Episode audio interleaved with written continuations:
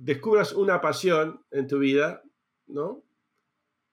Y lo transformes en, un objetivo que sea realizable, eh, un objetivo a largo plazo tal vez, pero que disfrutes, digamos, el, camino hacia ese objetivo, ¿no es cierto? Que, no, que tal, al, punto de que tal vez lograr el objetivo no sea tan importante después de todo, ¿no es cierto? Este, el, otra forma de decir lo mismo es decir, buscar una actividad en donde tu trabajo sea tu hobby. Hola, soy Madely Bejar y esto es Tiene que haber algo más. En el podcast desarmamos la historia de profesionales valientes que se transformaron para alinearse con sus valores. Analizamos el camino para entender cómo lo hicieron. Si quieres saber de detrás de escena de esta conversación, todas las semanas te escribo para el correo semanal de Tiene que haber algo más Directa a tu bandeja de entrada te mando mis recomendaciones y lo último del podcast. Recibílo el próximo jueves anotándote vos también en más.com barra correo. Estabas escuchando a Miguel San Martín. Miguel es de Argentina y estudió Ingeniería Electrónica en Estados Unidos. Él tiene un máster en Ingeniería Aeronáutica y Astronáutica del MIT. Miguel trabaja en la NASA en el GPL. La traducción es algo como el Laboratorio de Jet a Propulsión ellos se dedican a la exploración planetaria. Su área de especialización es el guiado, navegación y control de naves espaciales, en particular cuando se aplica el descenso de Marte. Miguel participó en el diseño y desarrollo de sistemas de control para vehículos de exploración, incluidas cuatro misiones a Marte. En esta conversación hablamos de cómo es trabajar en la NASA y sus procesos para evitar errores, las conclusiones después de trabajar bajo tanta presión, cómo se mezcla la creatividad con la ciencia y los dilemas éticos y morales que se están debatiendo ahora que nos van a afectar a todos en los próximos años. Hola Miguel, bienvenido Tiene que haber algo más. Gracias por venir a conversar conmigo. Un placer, muchas gracias. Un honor contar tu historia. Quiero empezar, la primera pregunta es sobre el miércoles negro porque estuve investigando. no te rías. Estuve investigando donde durante ocho años trabajaron en la misión Curiosity. Cuatro días antes de aterrizar en Marte, se dan cuenta que hay un error de software. Quiero saber qué aprendiste de pasar por esa experiencia con tanta presión. Bueno, en primer lugar es que eh, aprendí, digamos, de que cuando se trabaja con, con integridad, digamos, y, y, ética, ¿no? Es decir, las cosas terminan funcionando. Yo me podría haber callado la boca, honestamente, y es muy probablemente que hubiera funcionado la cosa cuando encontramos ese error. No era un error, este, digamos, que era automáticamente fatal, ¿no es cierto? Era simplemente un error que sabíamos, que no sabíamos que teníamos, así que había que investigar la cosa. ¿No es cierto? Pero lo más importante era para mí en ese momento es comunicarla, ¿no es cierto? Que todo el equipo que había puesto su fe, todos ponemos la fe en unos en otros, supiera de que este error se había eh, eh, cometido, era parte de mi equipo, así que yo asumía ese error. Y bueno, y, asumir las consecuencias, ¿no es cierto? Y trabajar como profesionales y, y en equipo, ¿no es cierto? Y eso, digamos, es lo que la cultura nuestra que es muy fácil decirla cuando no te enfrentas a una cosa así, pero en, este, en ese momento me enfrenté en esa situación y a probar esa, esa cultura, a ver si, si realmente este, eh, daba los beneficios que, uno esperaba. Y, los dio, porque realmente el equipo funcionó eh, muy bien. Eh, mis, jefes, este, este, al final, este, hasta me, me, felicitaron y me, me agradecieron ese sábado a la mañana cuando se resolvió el tema por haber tenido la, honestidad y la integridad, digamos, este, de, de, ir a hablar con ellos, decirles, me equivoqué, acá hay un error, hay que, hay que corregir, que, hay que, tal vez hay que corregirlo. Así que honestidad, integridad funcionan y son imprescindibles en una sociedad o en un equipo de trabajo de todo tamaño. Ese fue lo que yo aprendí. Yo ya lo sabía, pero era lindo tener una demostración digamos, donde uno este, estaba con, digamos, este, eh, eh, en, juego, digamos, el trabajo de, uno, ¿no? De, ocho años de trabajo. Así que imagínate que fue una, una, una, demostración muy, muy dramática de ese principio. Claro, y Miguel lo cuenta así como con mucha naturalidad, pero claro, muchísima presión, mucho presupuesto, todos los ojos acá y vos levantando la mano de que hay un error. Estaba viendo el video del aterrizaje de los siete minutos. Eh, hubo algo que me llamó mucho la atención, que es que noté como que el equipo celebraba en cada etapa de esos siete minutos. Algo pasaba y como que celebraban y aplaudían.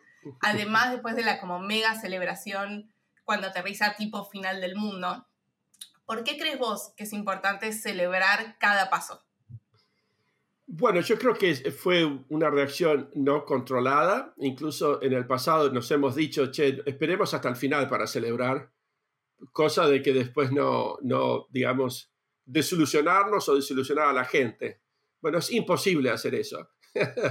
es como, viste, en un partido de fútbol meten un gol y celebrás, punto, se terminó, digamos, este, no importa el resultado, por ahí perdés igual. Pero eh, lo importante que ahí avanzamos, digamos, es un paso adelante, ¿no es cierto? Y son pasos muy dramáticos, ¿no es cierto? Por ejemplo, cuando se abre ese paracaídas, no sabemos si ese paracaídas, sabemos se va a abrir, pero no sabemos si se va a resistir la, la, fuerza, digamos, de, de, el estrés, ¿no es cierto?, de, esa apertura. Así cuando nosotros vemos en la telemetría que el, que el paracaídas se abrió y está haciendo su, su, su trabajo, es realmente es, un momento muy, pero muy importante para nosotros este, y es imposible no celebrar, digamos. Y después hay otros, más cerca a mi trabajo es cuando el radar empieza a buscar la superficie de Marte, está haciendo una, digamos, en una trayectoria de colisión con la superficie de Marte, así que necesitas saber dónde está la superficie de Marte. Y cuando el radar, digamos, eh, indica, eh, y no solamente el radar, pero el software que está detrás, dice, ok, ya sé dónde estoy respecto a la superficie, a la velocidad, y nos da un mensaje, ¿no es cierto?, donde nos dice, le decimos una navigation solution. Cuando tenemos el navigation solution, es importantísimo para nosotros porque sabemos que va el resto de la secuencia va a ocurrir. Así que es otro momento de celebración. Así que este, es muy humano, es decir, toda la parte técnica ya se hizo, ¿no es cierto? Ahora nos, nos permitimos, viste, estar en la cancha. ¿Qué quieres que te diga?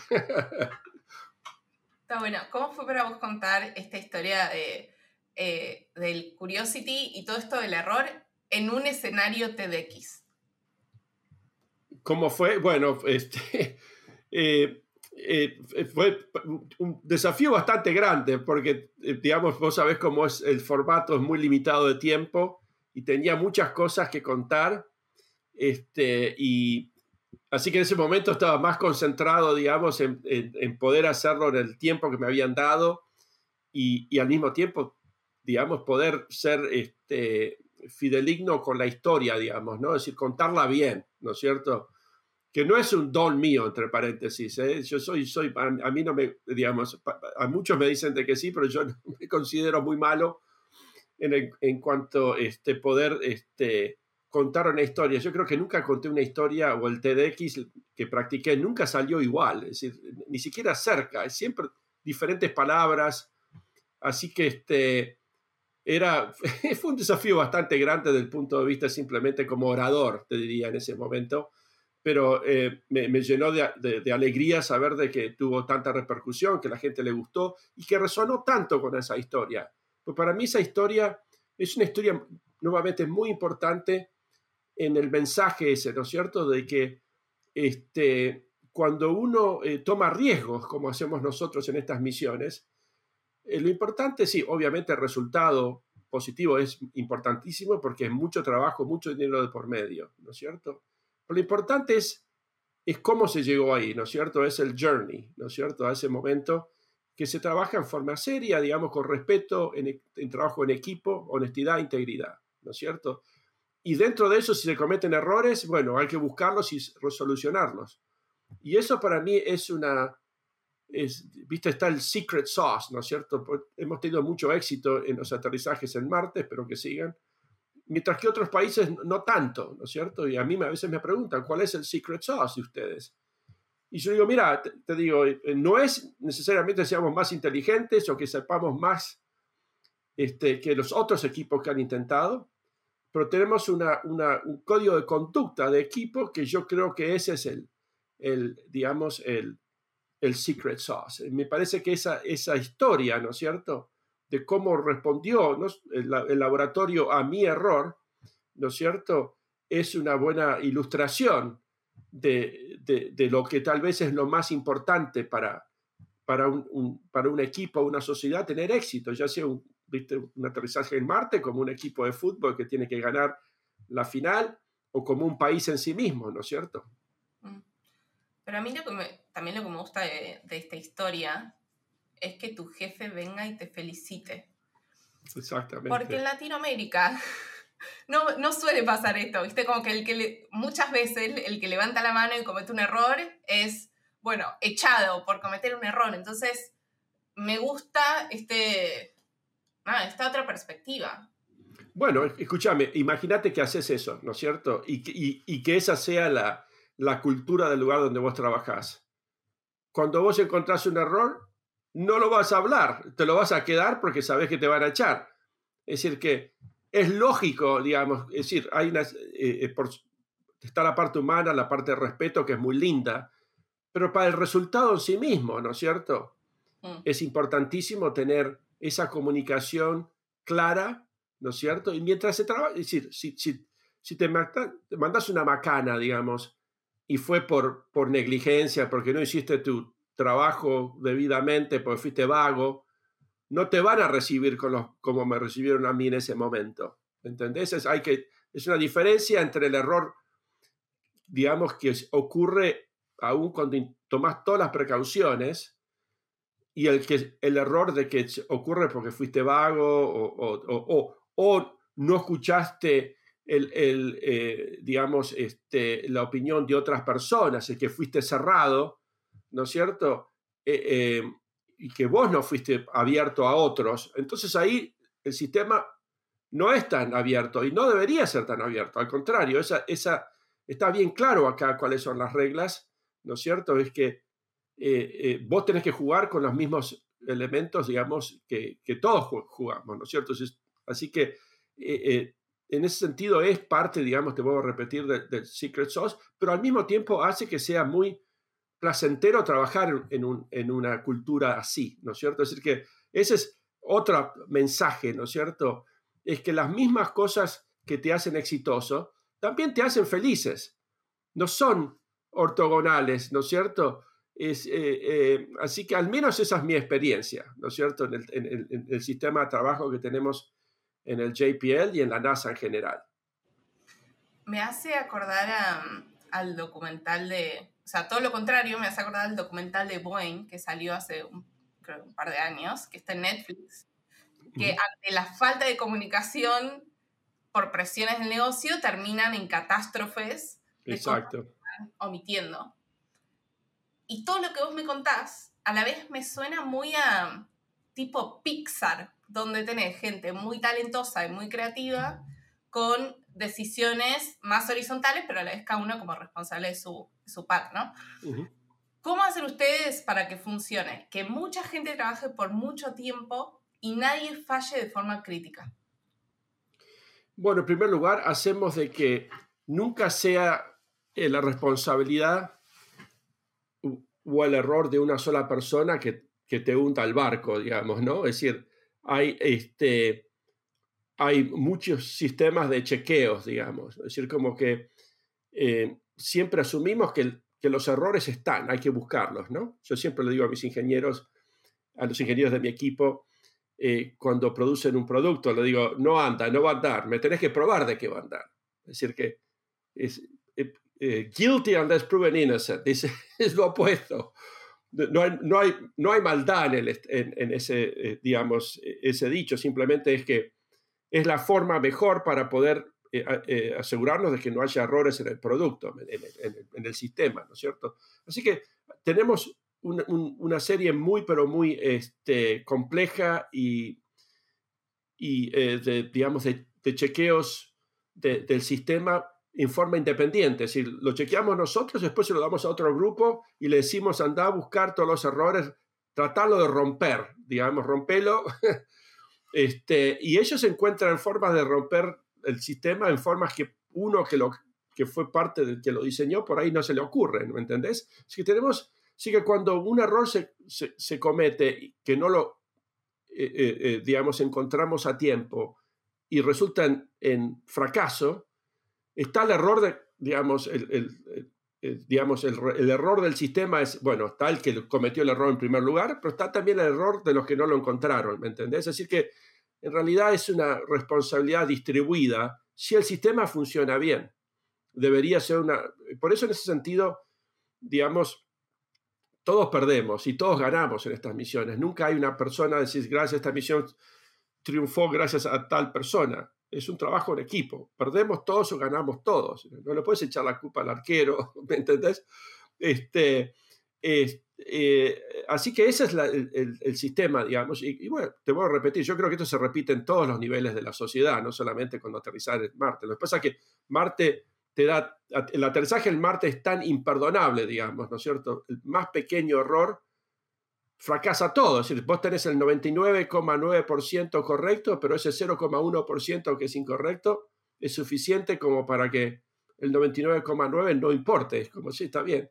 Pero le pifiaste en ese 0,1% y eso fue lo suficiente como para, para, para fracasar toda la empresa, ¿no es cierto? Así que eso hace de que tengamos que tener sistemas un poco más, este, eh, ¿cómo te diría?, más este, rigurosos que si estás diseñando un auto, ¿no es cierto? Que de golpe, oh, cometí un error, ok, lo descubrí en el testeo, ahora lo voy a arreglar y salgo de vuelta y después el, el auto es un éxito al final, ¿no?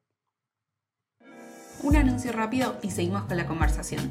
Desde que empezamos el podcast recibimos muchísimos mensajes de oyentes desde 59 países contando el valor que sacaron de escucharlo. Después de hablar con muchos de ustedes, lanzamos la membresía Tiene que haber algo más la idea central vino cuando me di cuenta que yo los tenía que conectar para que se conocieran. La comunidad es una membresía global y remota donde aprendemos junto a otros profesionales desde más de 25 ciudades. Vienen invitados del show para hacerles preguntas de todo tipo en un espacio de confianza o damos clases los que estamos dentro. Tenemos un club de lectura donde votamos un libro y debatimos entre todos. Hay un chat que nos conecta durante la semana para pedir ayuda, compartir recursos y oportunidades. Hacemos un desafío mensual, como por ejemplo usar máximo una hora las redes sociales y compartimos todos los días una prueba. Y además les comparto a los miembros una grabación exclusiva del podcast que no publicamos ni en Spotify ni en YouTube. Dentro hay personas talentosas y ambiciosas que están trabajando activamente en mejorar como profesionales en sus carreras y proyectos. Vas a encontrar personas en relación de dependencia con carreras súper interesantes, emprendedores y freelancers. Y aunque cada uno esté en una industria diferente, nos une la forma de pensar. El enlace está en la descripción y si te querés unir, fíjate en tienecaberalgomás.com barra comunidad. Hay algo que es, creo que para los que venimos más de tecnología, emprendimientos, negocios, hay algo que tenemos muy enraizado que es exactamente lo opuesto a, a lo que vos decís, que es como lanzar rápido e iterar y andar validando y andar mejorando las cosas sobre la marcha. Y a la vez ustedes tienen que estar, como no tienen la misma misión dos veces, tienen que estar sobre preparados todo el tiempo. ¿Qué cosas te ayudaron a vos, además de los procesos de por sí que tiene la NASA, esto de, los chequeos? ¿Qué cosas te ayudaron a vos a sobre prepararte? Eh, bueno, a sobre prepararme, este, simplemente tener, eh, tratar de entender el sistema, no solamente, digamos, este, por eso podemos hacer simulaciones. Las simulaciones nos dice funciona, el sistema funciona. Ah, ok, buenísimo. Pero eso no es suficiente para mí. Es como que yo tengo que entender por qué funciona. ¿Me entendés? Y, y quiero saber dónde deja de funcionar. Es decir, que tenemos que, eh, le llamamos a stress testing. Ver dónde es el límite. ¿Me entendés? Por ejemplo, para darte un ejemplo, digamos, la, la densidad atmosférica de Marte es, es una una incertidumbre para nosotros. Sabemos el valor, digamos, pero tiene un error, ¿no es cierto? Y eso lo modelamos estadísticamente. Y nos perjudica, es decir, si, si, le, si, le, erramos al cálculo de la, densidad atmosférica, el sistema em, empieza a, degradarse y, de, golpe no funciona. Entonces, vamos perturbando eso, sabemos dónde se rompe el sistema, ¿no es cierto? Después queremos saber dónde, cuando se rompe, cómo se rompe. Así que poder entender el sistema la física, no simplemente hacer simulaciones y que te funcione, es fundamental y eso tal vez, no sé si es sobre prepararnos o es prepararnos correctamente, honestamente. Eh, nunca sabes dónde está el límite, ¿no? Prefiero, tal vez lo estamos sobre preparando si lo podríamos hacer con menos esfuerzo y menos dinero. Ahora, eh, un poquito, eh, hablando un poquito de, la iteración que hablaste vos, ¿no es cierto? De, probar y que se rompa y, arreglarlo. E, eso es un tema muy eh, hablado hoy en día en, la comunidad espacial, porque ese es el sistema que utiliza este, SpaceX y Elon Musk con los cohetes, ¿no es cierto? Es decir, él, él no analiza tanto la cosa como hacemos nosotros, él las prueba, ¿no es cierto? Y después, digamos, utiliza las pruebas esas para determinar dónde se, dónde se equivocaron y modifican intentan nuevamente. Creo que le llaman fallar rápido, fallar este, eh, pronto, no me acuerdo exactamente cómo le dice él. Tiene un, lema, digamos, que es, un proceso iterativo. Está buenísimo, a mí me encantaría trabajar de esa forma, entre paréntesis. A veces me parece que sobreanalizamos las cosas y me parece que este, lo que él hace con, en el desarrollo de los cohetes, ¿no es cierto? Como el, Falcon 9 y ahora Starship, me parece que es exactamente la, la fórmula correcta y los resultados están a la vista. Pero cuando vas a Marte no está tan clara la cosa, ¿no es cierto? Porque Marte, en primer lugar, los planetas se alinean cada dos años, ¿no es cierto? Y así que, oh, probaste, te llevó seis meses, eh, eh, siete, ocho meses llegar a Marte, probás y no funcionó. Y dice, ah, ups, my bad, era tal línea del software. Ok, ahora tengo que esperar dos años más, aún si tenés una nave espacial lista para ir. ¿Me entendés? Este, y encima de eso nosotros no trabajamos así en, la NASA. La NASA a nosotros nos dicen, vamos a hacer Curiosity y le vamos a dar plata hasta que, hasta que le funcione. ¿Me entendés? Entonces vamos a reconstruir y tirarlos de vuelta. No es práctico el Marte. En la Luna sí es práctico. Yo te diría hasta la Luna es práctico, pero hasta en Martes ahí te tiene que andar la primera vez. Es muy inconveniente si no te funciona la primera vez. Cuesta un montón de plata y mucho tiempo este, eh, el segundo intento. Así que cada intento son dos años. Este, si mandás muchas naves espaciales al mismo tiempo, bueno, si es un error del software, tal vez lo podés corregir antes que llegue la primera, digamos, las, las escalonás. No es práctico, ¿me entendés? Así que eh, no tenemos otro remedio. yo creo el lanzamiento es, eh, digamos, y todo lo que está en la órbita terrestre, ahí sí, porque ahí lo, lo tirás y no cuesta tanto y lo puedes probar muy a menudo. Y él tiene una, digamos, la capacidad para fabricar rápidamente económicamente. La Luna también puedes hacer eso y eso es lo que se hacía en los años 60, es decir, con los, los, las misiones espaciales de la NASA, digamos, eran, no era una misión, era un programa de varias eh, eh, landers, por ejemplo, Lunar Surveyor, cuando, sí, cuando no funcionaban, tiraban la otra, arreglaban lo que era y la tiraban. Así que eso está buenísimo, pero eso en Marte no, no lo podemos hacer y va a estar muy interesante ver cómo, digamos, esa cultura de SpaceX, cuando vayan a Marte, cómo lo van a lograr, ¿no es cierto? Podrían utilizar la Tierra este, como un lugar de práctica, digamos, este, eh, lo cual nosotros no lo hacemos porque es muy costoso, ¿me entendés? Pero este, en realidad nosotros donde ponemos el ojo tenemos que poner la bala, si no, no funciona. Claro. Ya que trajiste SpaceX a la conversación, quiero saber cómo tomaste la decisión de rechazar una oferta laboral de Elon Musk para ir a trabajar a SpaceX. Bueno, en primer lugar, nunca quise que esa, eh, eh, eso fue este, comunicado a una, a una eh, journalist in off the record. No, estoy contento que lo haya contado, pero digamos que, este, mira, no fue difícil porque en ese momento, este, fue en el 2009, el, el, Curiosity nos quedamos cortos, iba a despegar en el 2009 y, y se pospuso hasta el 2011 este, porque no llegamos a tiempo.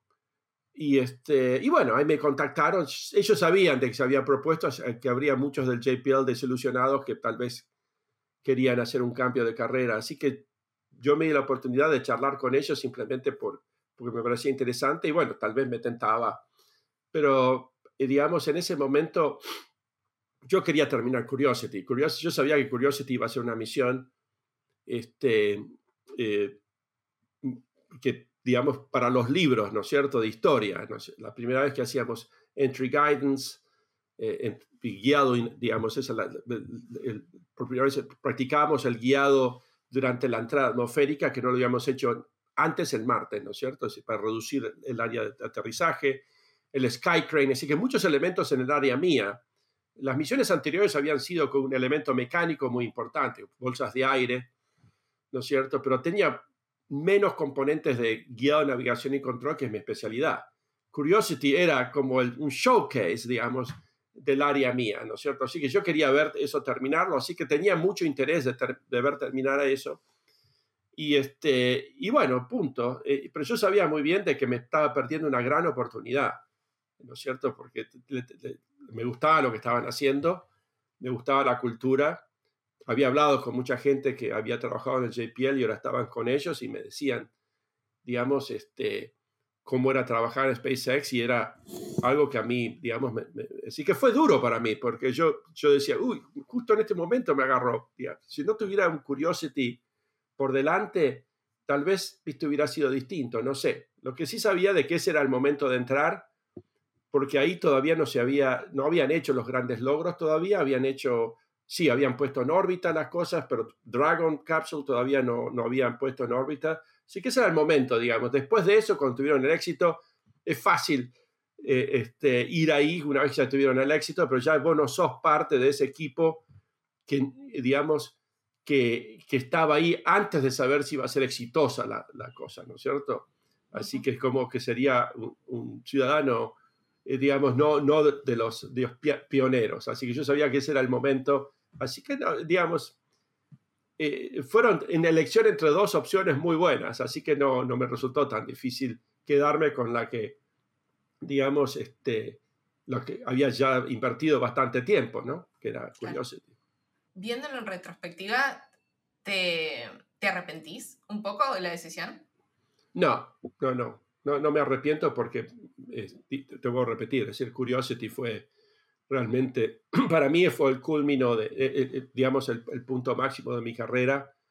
Este, cuando yo me fui de la Argentina, yo, yo ya había aterrizado otras cosas, había sido parte de equipos que habían aterrizado en Marte ya tres veces, pero nunca de esta forma, digamos. Y yo tenía, había contribuido en la parte creativa a este diseño, ¿no es cierto? Así que este, eh, de haber no, no estado ahí, digamos, al final, no, hubiera, no me hubiera sentido tan, tan parte de ese, de ese éxito, ¿no es cierto? Y, y, no debería, porque al final tenés que llevar al...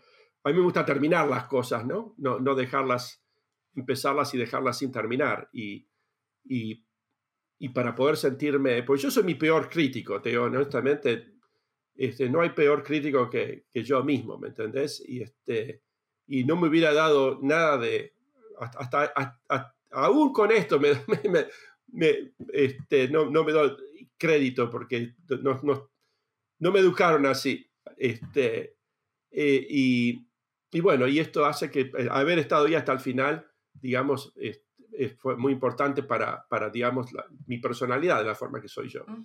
Bien.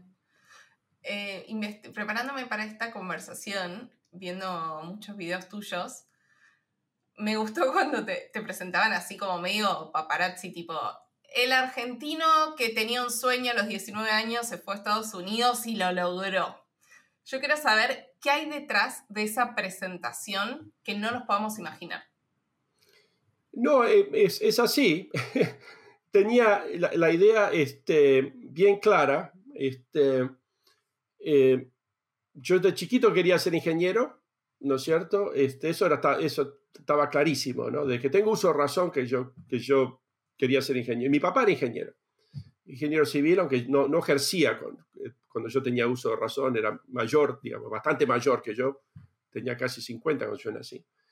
Este, eh, pero obviamente había algo, digamos, en, eh, en los genes, no sé en dónde, donde que yo quería desarmar todo. Así que yo quería ser ingeniero y después me aprendí con el tema Apolo y después con el proyecto Viking. Así que con el proyecto Viking ahí es donde yo dije, esto es lo que yo quiero hacer, quiero aterrizar el Marte. Y, este, y era medio una obsesión para mí, digamos, era, era algo que yo quería hacer. Este, y así que, no, digamos, este, puse, digamos, mi horizonte en Estados Unidos, este, cuando me di cuenta que la, eh, la, mejor forma de mejorar mis posibilidades era hacer toda la universidad en Estados Unidos y después ver cómo meterme en la NASA y, formar parte de una de estas misiones. Así que, este, sí, fue un sueño y, este, y, tengo, digamos, cuando voy a, Buenos Aires a visitar a, a mi familia, mi hermana siempre Dice, che, Miguel, te tenés que llevar todos tus, tus libros y ¿qué hago? ¿Lo tiro todo? no, no tires todo. Y este, a ver, mostrame lo que vos, qué tenés ahí. Y, este, y en la última caja que, este, que me mostró, había, yo hasta me había olvidado, había todos recortes del Viking que yo había puesto en, mi, en, en, en la puerta de mi, de, del armario de mi habitación en Buenos Aires que se ve que mi madre los había sacado cuando yo me fui, los había guardado. Así que este, evidencia de, digamos, de, digamos de, mi entusiasmo de aquella época y vos podés hacer la conexión directa, digamos, ¿no? entre ese mundo y el mundo que vivo hoy.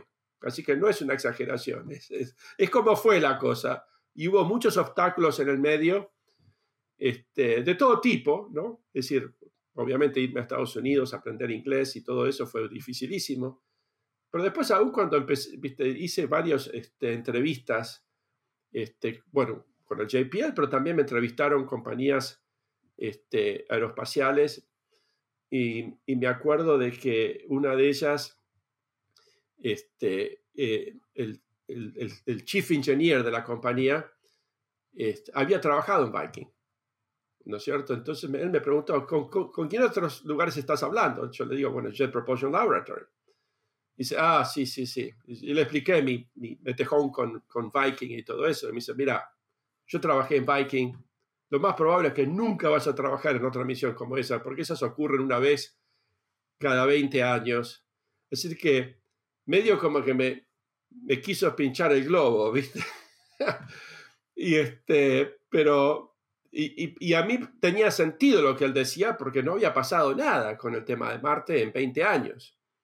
Así que como que, bueno, no hay ninguna eh, garantía de que ahora cuando yo hice todo esto, llego a JPL, va a haber una misión a Marte y aterrizar en Marte. Y si la hay, tampoco hay garantía de que yo voy a tener un rol en esa misión. Así que, este, pero bueno, dice, bueno, tenía un objetivo, ya había puesto todas las fichas en, en el tablero y bueno, vamos para adelante, digamos. Así que así fue que hay que tener fe en el, en el plan original y no dejarse distraer por, por otras, digamos, este, eh, opiniones tal vez, ¿no es cierto?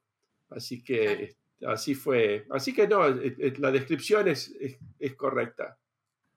¿Qué pasa cuando tenés situaciones en tu carrera que quizás sean el pico, porque no sabemos bien dónde va a estar el pico, pero quizás una misión como el Curiosity para vos que marca tu carrera, ¿qué haces el día después? cuando no sabes si va a venir algo como mejor o más grande de lo que acaba de pasar? Buena pregunta.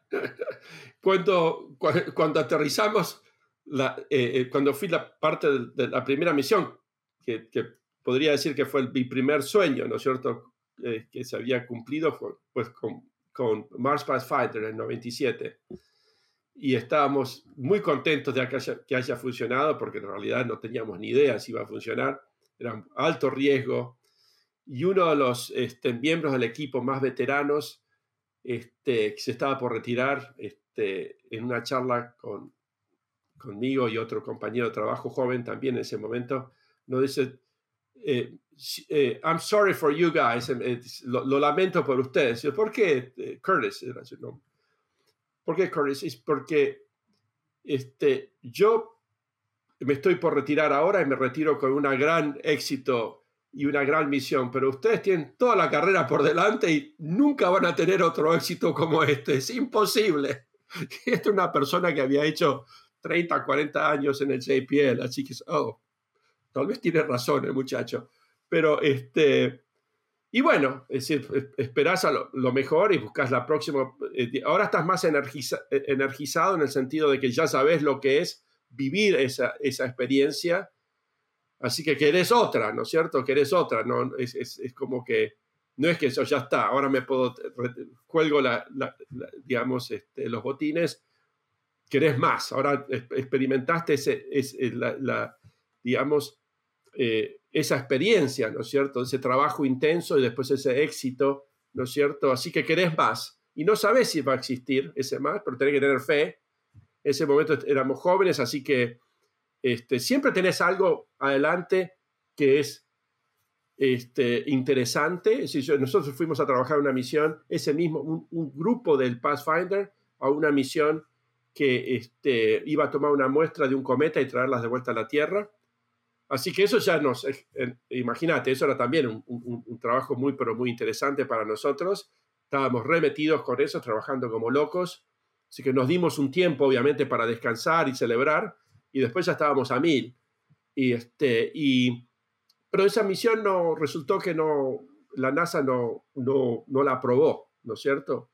Así que eso fue medio un bajón. Así que así en ese momento para abajo de vuelta. Y después ocurrió una serie de eventos donde volvemos a ir a Marte, digamos, con Spirit Opportunity, ¿no es cierto? Así que es una especie de roller coaster, ¿no es cierto? Que vas para arriba, vas para abajo, pero lo importante es, este, podés, este, lo importante es disfrutar el journey, ¿no es cierto? Toda la parte del roller coaster, cuando va para arriba y cuando baja, digamos. Si vos siempre estás haciendo lo que a vos te gusta, no hay mucho, no hay problema si al final esa misión no se dio, porque el, trabajo que hiciste en esa misión que no fue aprobada, igual es interesante y trabajas en equipo con tus colegas y, este, y así que eso hace de que no sea tan importante, ¿me entendés? Si a vos te gusta el journey, si, si lo único que a vos te gusta es el, el final del journey, estás en la carrera equivocada, ¿me entendés? Así que para mí ese es el, al final esa es la, la respuesta, es disfrutar lo que estás haciendo ahora. Tenés un objetivo, pero disfrutar lo que estás haciendo hoy en día. Cuando te vas a, la mañana a trabajar, tenés que ir, digamos, contento de ir a trabajar. Justo ayer me encontré con una frase que decía como ningún logro te va a poner más contenta o contento de lo que estés ahora. Porque viste que el logro al día siguiente medio que se naturaliza y te lo olvidaste y no te va a cambiar tanto. Entonces sí, tiene, tiene más que ver con el proceso. Y esto que mencionabas de los obstáculos, ¿cuál es alguno que te haya pasado en tu carrera que me digas como, este me o me bajoneó o casi tiro la toalla, pero no? Algo así que te haya pasado. Bueno, cuando llegué a JPL, este, no era una buena situación que estaba pasando el laboratorio. Eh, ya estaban al final de la construcción, del desarrollo de eh, eh, Galileo, la nave espacial que fue, este, se puso en órbita este, a Júpiter. Eh, una, una, misión muy, pero muy importante. Pero yo, yo llegué tarde a la fiesta, ¿no? Ya estaba diseñada este, y le estaban dando los últimos toques. Eh, y cuando ocurre eso en el laboratorio, la, la, actividad empieza a caer, digamos, no hay muchos proyectos, estamos esperando al próximo gran proyecto, ¿no es cierto? Este, Así que, bueno, había que esperar que la gran oportunidad, no había nada en el horizonte con Marte, para nada cero, y me, pusieron en diferentes misiones, en una de ellas, la que cuando yo llegué era una misión llamada eh, Magallanes, que era para mandar una nave espacial a Venus, se puso en órbita a Venus y, con un radar pudo penetrar las, la, digamos, la, la atmósfera de Venus, que es muy espesa, así que no puedes sacar una foto, no ves la superficie, tienes un radar para penetrar este, el, espesor, digamos, de la, de, la, de, la, atmósfera. Esa fue mi primera misión. Este, no, no me gustó mucho trabajar en esa, tenía un jefe que no era una, una, persona que yo respetaba mucho técnicamente. Este, así que me, me, me, sorprendió de que haya una persona con un nivel como él, no muy bueno técnicamente, en un lugar como JPL. Así que eso fue medio bajoneante, pues yo pensé que eran todos brillantes. Este, y de vez en cuando se te filtra algún, algún queso, como diríamos. ¿No es cierto? Y además que no era un tipo que tenía este, estos valores que nosotros, eh, digamos, después descubrí que existían en el JPL, pero en ese momento este no era un buen ejemplo. Así que, y no me estaba divirtiendo mucho porque tenía que trabajar con esta persona que era mi jefe, que no, no, no resonábamos para nada en la parte técnica. Así que en ese momento fui al, al jefe eh, eh, de, sección, ¿no es cierto? De, perdón, del grupo, ¿no es cierto? Donde ambos trabajábamos, y le dije, me sinceré, yo no tenía, quiero ni un año de trabajo en el JPL. Y le dije, bueno, ¿es él o, es, o soy yo? Pero esto no puede funcionar así. y el tipo me dijo, vos, así como ese vos, no, no, lo voy a echar al pibe este, vos tenés que este, adaptarte, digamos. Entonces yo ahí este, esa fue la primera vez que, digo, después de todo ese sacrificio, llego acá y no estoy contento. No solamente no estoy contento, sino que, digamos, eh, no solamente porque no había misiones las que yo estaba buscando, sino que la, que yo tenía tenía un, jefe que, que, no le tenía respeto. Así que yo, ok, macanudo. A mí me han hecho dos ofertas en el, en el JPL de diferentes secciones, así que me fui a la sección donde la otra sección que me había hecho en oferta, digo, ¿todavía está abierta la oferta? Sí, sí, vení, venite para acá. Así que ese fue mi otro obstáculo que tuve que, que, que este, eh, eh, overcome, como se dice? Eh, superar. Superar. Y, y, ahí ya estaba más contento. Ahora sí, ahí, esa, esa sección estaba rodeada de gente con, de, un nivel técnico excelente y estaba muy contento.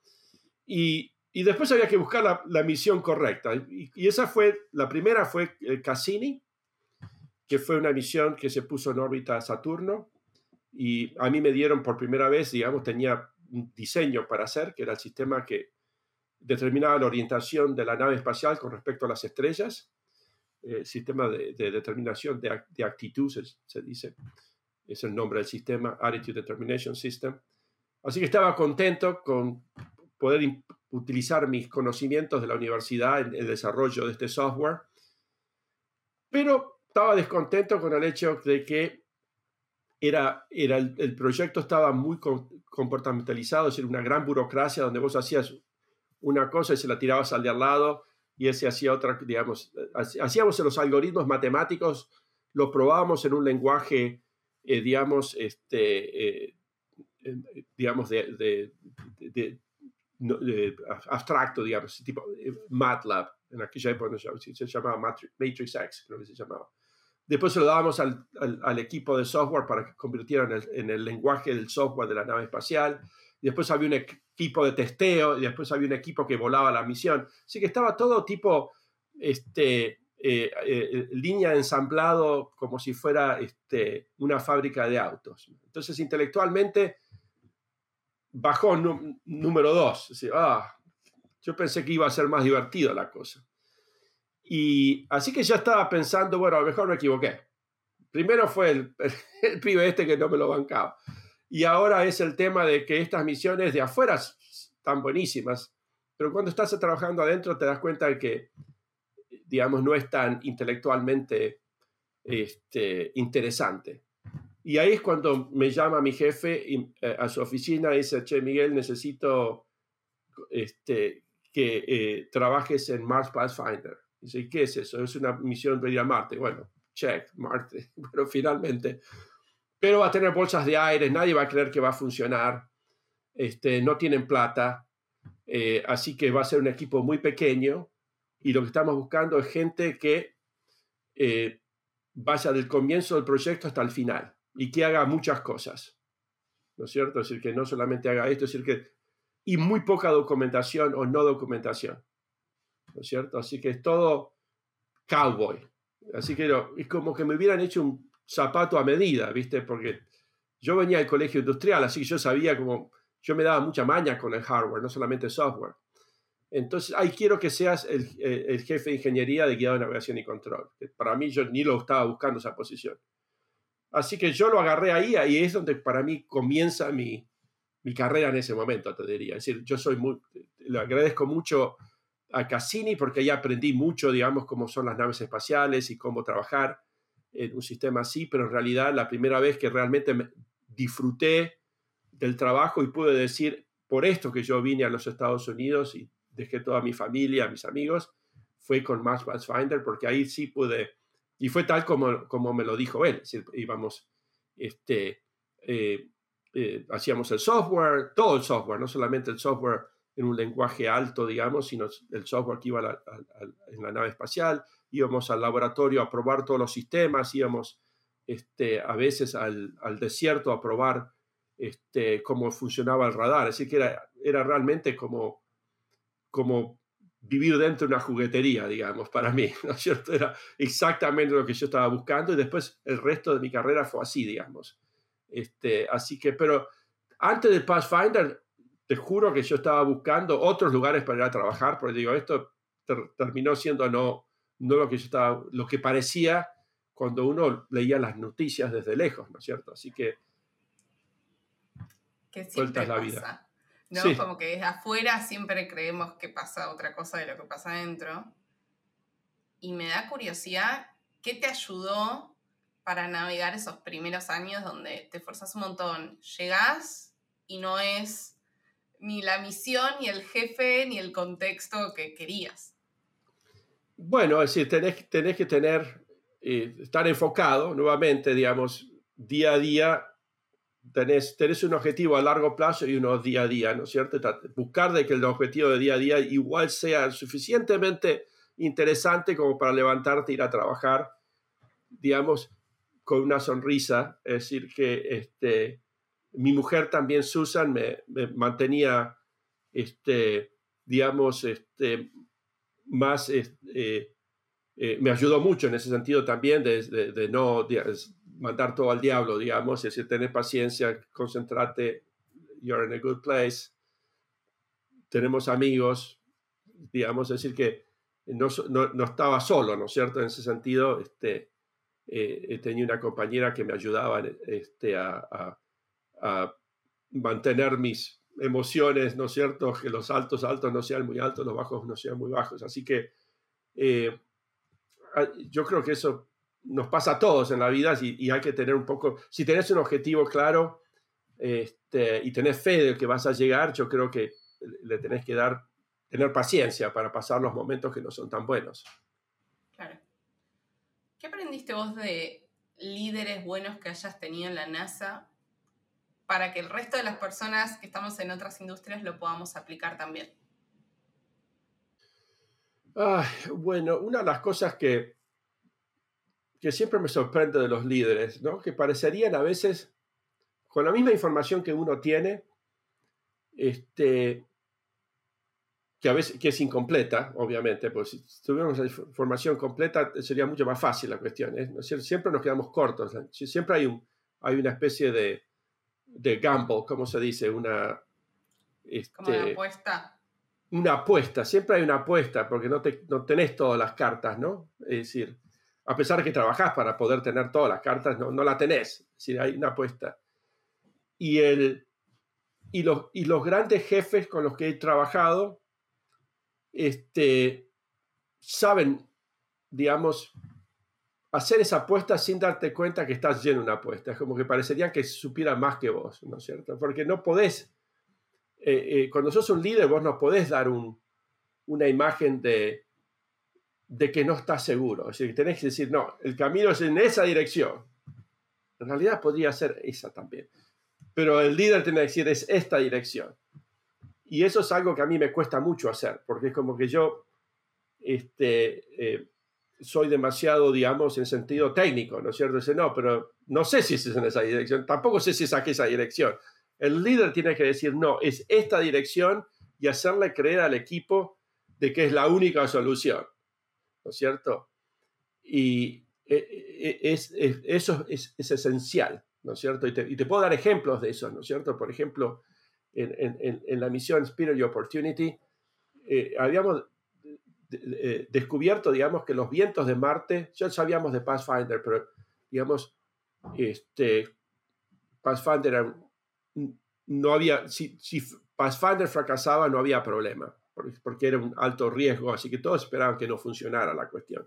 Pero Spirit y Opportunity tenían que funcionar porque veníamos de dos fracasos en el proyecto de en el, en el programa de Marte, así que tenía que funcionar. Y teníamos este tema de los vientos de Marte que eh, nos producían grandes este, porcentaje de fallos cuando hacíamos las simulaciones.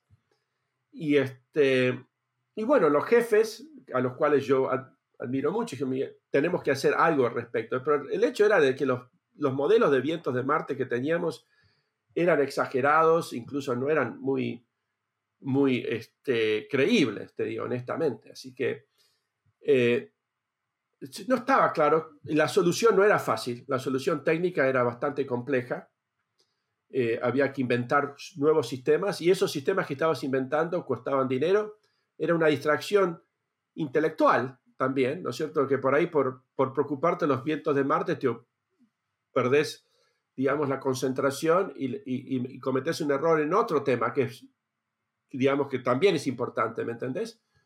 Eh, así que yo no tenía bien claro qué era lo correcto para hacer, pero los, jefes este, del proyecto dijeron, no, hay que solucionar estos problemas del viento de Marte. Punto, se terminó.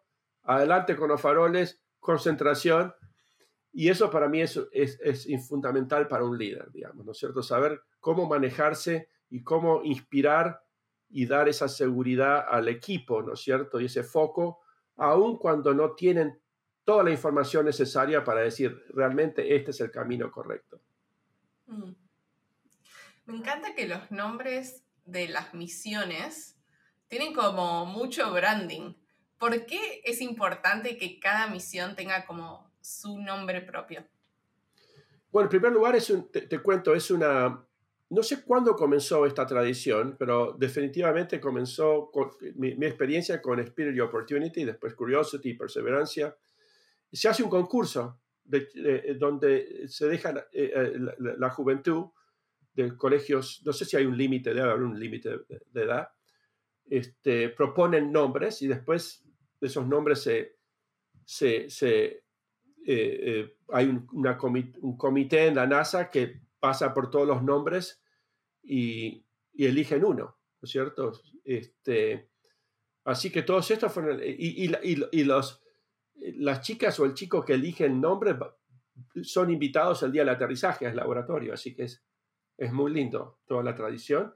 Y han elegido muy bien, digamos, siempre son, este, eh, los chicos han elegido bien y la NASA ha elegido bien, digamos, eh, eh, y las chicas las chicas han elegido el correcto de esa lista. No sé cuáles serían los otros, no soy parte de ese, este, grupo, digamos, que se encarga de elegir el, nombre final, pero siempre hemos estado muy, muy contentos con, los nombres, siempre, han sido inspiradores y, y, este, correctos, ¿no? Es decir, Peer, Opportunity, Curiosity, Perseverancia. Es, así que este, es toda una tradición para nosotros y me parece muy, muy linda porque le permite también abrir un poco esta experiencia al resto de la sociedad, digamos, especialmente la juventud, que es tan importante como estábamos hablando, de, que, de, poder inspirar este, eh, a, la juventud. Es uno de los objetivos más importantes de la NASA, más allá de saber cómo, si hubo vida en Marte o en el universo, o dónde, cómo es el origen del universo, simplemente este, eh, dar, digamos, este, eh, poder entusiasmar a la, a la, juventud con, con, la ciencia la tecnología es uno de los este, parte del charter de la NASA que es tan importante para nosotros. Además, no es lo mismo trabajar en un nombre cualquiera que trabajar ocho años en algo que se llama curiosidad. Como que me parece mucho más interesante. Así te, es. Te escuché en una entrevista decir como grandes cosas pasan cuando sos curioso. ¿Cómo dirías que podemos fomentar la curiosidad? Ah, eso, mira, no esa sí que no te puedo ayudar, porque para mí la curiosidad era, era casi una enfermedad.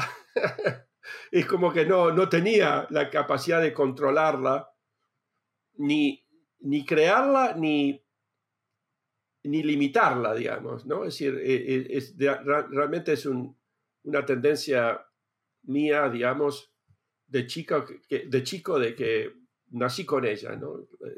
Y volvía loco a mis a, la gente mayor con mis preguntas, este, se, se, turnaban para responderme las, las, preguntas mías, porque yo era una máquina quiero saber esto, esto, esto, y por qué, y por qué, y por qué, y por qué. Este, así que para el caso mío fue una cuestión innata. Yo que creo que, eh, eh, que en el, tal vez por, porque tenía un, padre que, que, era, ingeniero civil, pero además que era también muy curioso, curioso y, muy, muy académico, se leía todo el papá. Y él este, me, fomentaba todo eso, ¿no es cierto? Yo creo que el rol de los padres es fundamental para eso, ¿no es cierto? Es decir, de una temprana edad, este, fomentar la curiosidad este, con juguetes correctos. Es decir, yo, a mí no me regalaban soldaditos o pistolas ni nada, siempre eran este, juegos de química, de física, este, amor por, por aprender y por la naturaleza, digamos, ¿no es cierto? Es decir, eso, eh, los padres tienen que tener un, rol de, de, buscar en esa persona, es decir, toda persona es curiosa. Si no lo son es porque no han encontrado todavía el, campo de esa curiosidad que, estalle, digamos, eh, digamos y, la pongan en práctica. Así que yo creo que es, el rol de los padres, de los mayores, eh, buscar en la juventud cuál es esa, que, digamos, este, esa área, digamos, que, una persona este, necesita saber, digamos, ¿no es cierto? Porque yo creo que al final todos somos curiosos, es simplemente aquellos que tuvieron la oportunidad o, la suerte de descubrir cuál, era el ramo de, su curiosidad. Y conozco casos este, eh, insólitos en el JPL, digamos, de gente, hay mucha gente en el JPL, amigos míos, algunos de ellos, que descubrieron su curiosidad por el universo muy tardes en sus carreras. Ya habían, ya habían terminado el colegio secundario este, y, y, de golpe se dan cuenta de que les interesa el tema espacial, digamos, ¿no es cierto? Así que es, eso simplemente falta de haberse, eh, de no, no, haberlos expuesto a, ese mundo a una edad más temprana. Pero nunca es tarde, eso es, es el otro mensaje para descubrir esa, área que, uno es curioso. Pero es fundamental. Para mí es el motor de todo lo que uno hace, es la curiosidad. Bien, eh, Miguel, ¿cómo hacemos para cerrar este capítulo? Quiero dejar un momento de micrófono abierto, palabras finales, un mensaje que quizás algo haya resonado en tu cabeza, que ya lo hayamos hablado o no, pero un mensaje final. Un mensaje final. Este, nuevamente, decir, es, eh, creo que ya lo dije, ¿no? pero me parece un principio importante es, digamos, que tengas, descubras una pasión en tu vida, ¿no? Y lo transformes en, un objetivo que sea realizable, eh, un objetivo a largo plazo tal vez, pero que disfrutes digamos, el, el, camino hacia ese objetivo, ¿no es cierto? Que, que no, que tal, al, punto de que tal vez lograr el objetivo no sea tan importante después de todo, ¿no es cierto? Este, el, otra forma de decir lo mismo es decir, buscar una actividad en donde tu trabajo sea tu hobby, digamos, ¿no es cierto? Que las dos cosas se junten. A mí me pregunta, ¿tenés algún hobby, Miguel? Mi trabajo.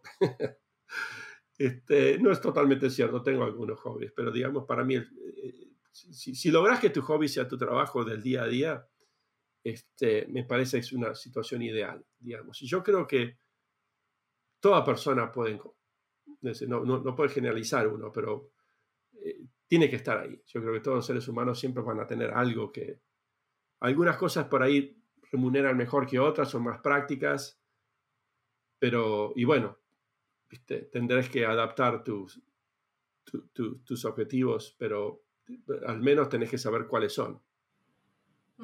Ahí va. Espectacular, entonces. Gracias, Miguel, por venir y compartir todo esto. Bueno, muchas gracias a vos. Muy buenas las preguntas. Este, espero que te las haya podido contestar bien o, no. 10 ¿Está, bien? Excelente invitado. Excelente, vamos Miguel, gracias. Muchas gracias. Gracias por escuchar este episodio. Nos ayudas un montón compartiendo el capítulo a alguien que le pueda servir. Acuérdate que todas las semanas comparto ideas en el correo de Tiene que haber algo más. Escribo sobre mis recomendaciones y el detrás de escena de la comunidad y el podcast.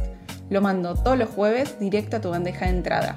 Anotate vos también en tienequehaberalgomás.com barra correo. Nos vemos la semana que viene.